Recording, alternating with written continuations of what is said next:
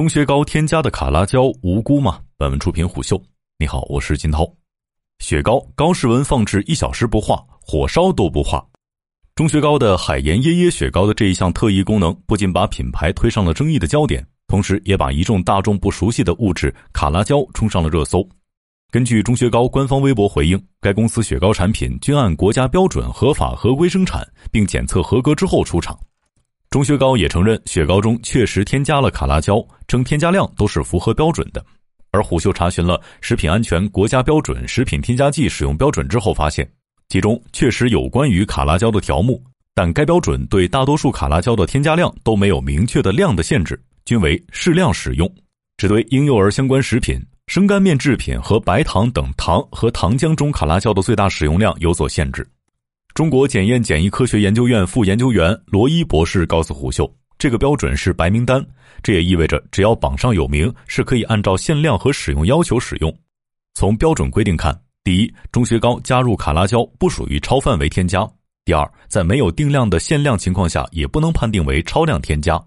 那么，这是否意味着中学高的做法正义，卡拉胶安全无害呢？中学高的雪糕高温不化，卡拉胶是关键。今天，卡拉胶已经广泛应用于食品加工领域，除了乳制品、果冻，还有加工肉制品、牙膏，甚至宠物食品和啤酒等等。作为稳定剂和增稠剂，卡拉胶确实常被用于冰淇淋、冷饮等食品当中。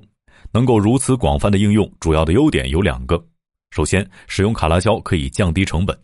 二零零八年，中国奶业协会的《乳制甜品健康与美味能否兼得》一文当中。作者详细阐述了卡拉胶在内的多种食品添加剂的作用，其中提到卡拉胶的应用可以大大降低生产成本，在乳制品中的应用相比在非乳制品中使用还可以降低百分之五十到百分之七十。其次，卡拉胶可以令食品稳定性和口感更好。福建林业大学的梁国珍和加拿大格尔福大学的陈文普在两千零八年的一篇论文中就曾指出，卡拉胶与牛奶蛋白相互作用，形成稳定的网状结构，进而防止乳清分离和冰激凌收缩，可以稳定结构。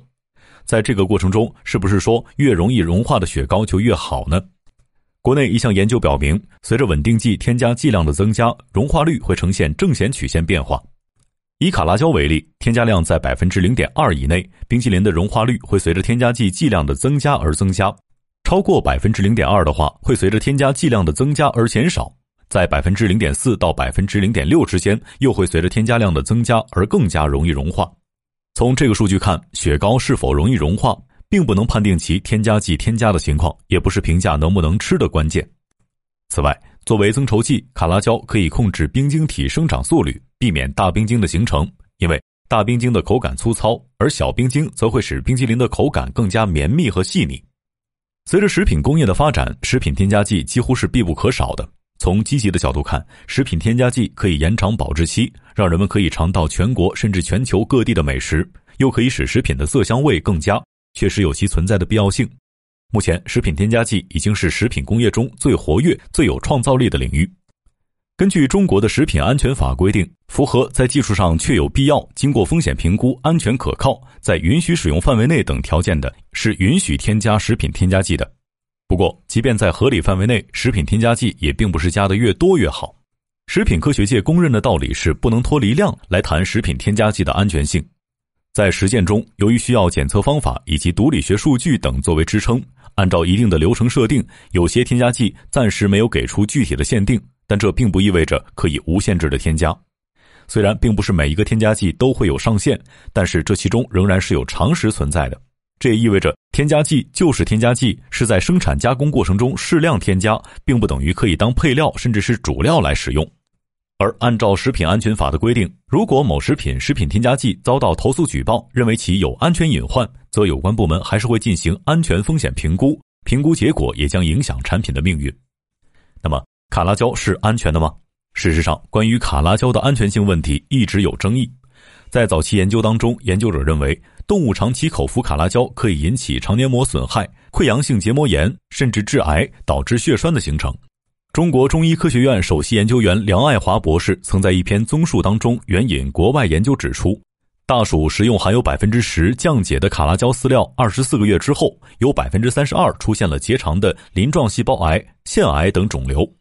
饮用含有百分之五降解卡拉胶的水十五个月之后，百分之百的动物发现了淋巴结转移的鳞状细胞癌，在肝脏和脾脏中也观察到了染色体异常细胞。中国海洋大学食品科学与工程学院的研究者近两年研究发现，食品级的卡拉胶添加量在百分之五十，不会导致小鼠出现结肠炎症，也不会对免疫系统造成危害。由此推算出，成年人摄入卡拉胶最低量为四万五千毫克。